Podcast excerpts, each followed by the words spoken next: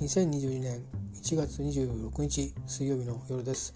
えっ、ー、ともう間もなく日付変わりますけどね。今日は朝早く初出勤をしてきました。えー、まあ何時に起きたかはとりあえず 言わないことにしますがえー、ちゃんと普通に朝のルーチンをこなして5時半のバスにはもう乗っておりましたですね。で、えー、7時半前には、えー、オフィスに入りなんかねちょっと早かったですよ。2時間かかるって話だったんですけど寄り道して寄り道してねえー、っと7時20分過ぎぐらいにオフィスに入りましたからね。だから2時間1時間50分だったんですね。朝は早いのかもしれないですね。えー、でやっぱりね近かったですよ感覚2時間弱かかってるっつうんだけどまあバス停までもそんなに遠くないし、まあ、暗かった真っ暗な中歩いてきましたけどね。すいません。あくびしました今。まだあの開けてなかったから真っ暗な中バス乗って。でも面白いんだよね。あの5時31分のバス乗るつもりで行ったら5時30分の別のバスが来たんでそれ乗っちゃったんですけどその1分の差って何なんだろうなと思うんですけど行き先が違うんですよね。だからえっ、とそれぞれ両方とも、あのー、三崎口の駅に行くやつじゃないんですよ。あの通過していくやつなんですよね横須賀に行くやつと,、えーと、もうちょっと、あのー、西海岸の方に行くやつとあって、ん、だからうんもう朝から街は動いてるぞっていう感じでしたね。えー、あの僕の元地元直近の元地元ではバスが減便されて、えー、早い時間のバスは1本ぐらいしかないですよね。ここはなんだか知んないけどもやっぱり通うのに乗る人がいろんなところに通うのに乗る人がいるってことなんですよね。5時台のはあれですよ。ピークですよ。バス。5時台にこんなにバスが走ってるなんて、えー、信じられないっていう感じですよ。本当に。えー、でもありがたいことでね私はその運慶に預かってこうしてここに暮らせ東京に帰るんですけど、まあ、バス乗るじゃないですか。でも10分もしないうちに駅着いちゃうんですよね。でまあ電車が出るまでには少し時間があるんですよ。だけどまゆっくりとこうね車両の先の方まで自分が降りる駅の乗り換えに便利なように乗り換えって降りるのに便利なように先の方まで行ってしかもその降りるサイドの端っこみたいなとこでまあコロナ的にはどうか分かんないけどあの混んでても降りる時に、えーと、降りやすいところをキープしてみんなそれぞれ空いてあの間隔を空けて座ってるっていう感じですね。で車両の先頭の方に行くとあんまりみんな来ないからガラガラって感じで。で、まあ、結局ずっと電車乗るわけですよ。1時間半弱。半弱ですね。乗るんですよ。だけどね別に今日寝たりしなかったんですけどやっぱり乗り換えないからずっと乗ってあ着いた降りようっていう感じで。あくびが。やっぱ眠いわ眠いって。ごめんなさいね。あくびばっかりしてる。えっ、ー、と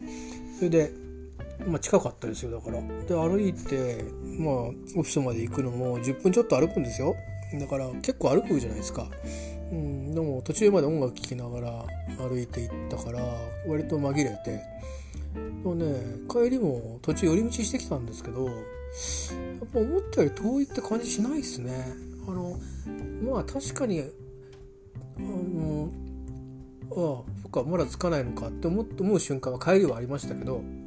でも帰りは自分のバス近くのバス停まで行ってから買い物に出かけて両手いっぱいに買い物して帰ってましたからね。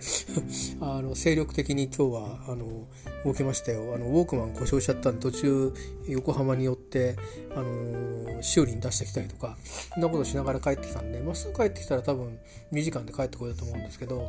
えー、どれぐらいかかったかな。買い物もして買い物もしてえー、っと3時間3時間半ぐらいかかったかな。1時間半は横浜に寄って往復したりちょっと寄り道もしたんですけど他のお店に。それからあと買い物をついてからして帰ってくるので1時間半使ったんですでもちょうどいい感じですよね、えー、3時間半使いましたね。多分。6時ぐらいに出て9時半ぐらいに着いたと思うんで、えー、まあそんな感じですかね。確か。そんなそんな感じだった気がするなあのでもまあ結構いろんなことしたからそんなに長い時間表にいた気もしないですよね。まあ、でも実際やっぱり乗り換えが今日は一回あの栗浜で乗り換えしたんですけどでも乗り換えって言っても目の前に来てる電車に乗り継ぐだけですからね。そんなに乗り換えっていう価格じゃなかったです。だからそれいずれにしてもだからそういう乗り換えは別に苦にならないって感じですよね。あの階段やりエスカレーターに上がっていってやれ通路を伸びあの通ってとかそういう乗り換えじゃないからもうとにかく、ね、バスもそんなに長く乗らないし本数もあるしほぼほぼ一本な感じですよ。だって駅降りてタッタッタッタッタッタッタッってダーって下に降りてった電車がいるんですからね。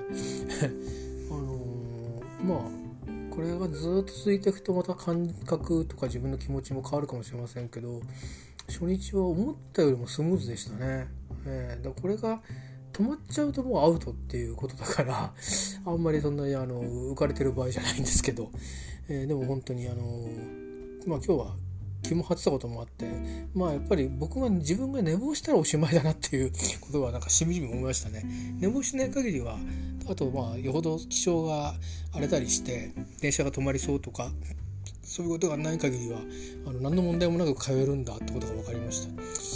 まあ 1, 2つですよね。気象はどうしようもないからその時はまあどっか泊まるとかするっていう話で自分の覚悟を決めてるんですけど、えーだけど問題はやっぱり僕の寝坊ですよね 一番は。で寝坊をしないためにはたっぷり寝るってことですよね。えー、昨日は6時半6時間半寝てますからね。えー、いうことで、えー、明日は家仕事なんで、えー、今日もうも今日だ家仕事なんですけどそれでもやっぱりうん6時半で起きていったんだったら6時半6時間半は最低寝るっていうような感じでルーチンにしていかないといけないと思うので、えー、ちょっとあの調子こいて、えー、明日はゆっくりでいいからといって今日夜更かししないようにもうあのご飯もお風呂も入って洗濯は明日日中にしようかなと思ってるんで、えー、ただもうあと寝るだけという感じです。エアコンはねちょっとあの多分シャッター開けてないんで見え見えないんですけど多分霜がついて止まったんだと思うんですよね。結構湿度が高いんですよねこのところ。皆さんのところも高いと思うんですけど三浦の方はですね80数パーセント外の湿度があるらしいんですよ。でだから湿度があってあの暖房をかけるとあの冷たい空気が出るんですよね。で冷たい空気が急速に出てるのでファンの裏側っていうのかな？あのそこがね霜ができるんですよブワーって。で暖房止めないと止めてその熱を、えーと、室外機の方にあの熱はこういって霜取り自動でするような風に動かさないと動かないんですよね。まあ、そんなようなことに多分なってると思うんですよ。なんかね急に止まったからパタッつって壊れたかと思ったけど多分霜だと思うんですよね。この間窓開けてあの多分初めて泊まった時かなその時も湿度は雨降って上がったばっかりだったんで湿度が高かったんですよねそうするとなんかね霜がつきやすいらしくて初めて言いました。びっくりしちゃって。あれなんだこれと思って。触ったらなんか雪これとか思ってよく考えたら霜なんだってね。あの説明書読んでみたんですけど、まあ、そんなような感じで、まあ、寝るだけになってますんで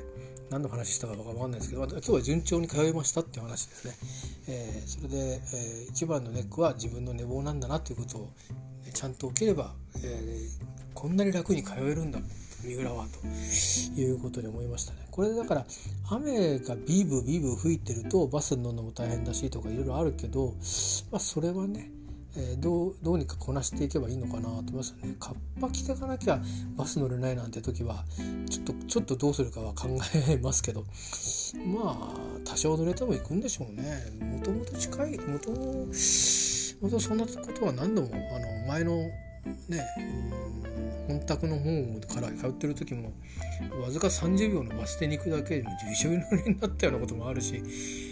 バスが行っちゃってでも待ってると遅れちゃうからズブズブとほとんど傘傘さしてる意味がないくらいに濡れながら行って電車の中でなんか下の方ズブズブになってるまんま東京まで通ったりとかあったからね。なんとかなるでしょう。という感じで、えー、まあ初日は順調でございました。またあの金曜日も、えー、この調子でいきたいなと思います。以上、えー、今日の通勤のレポートでした おやすみなさい。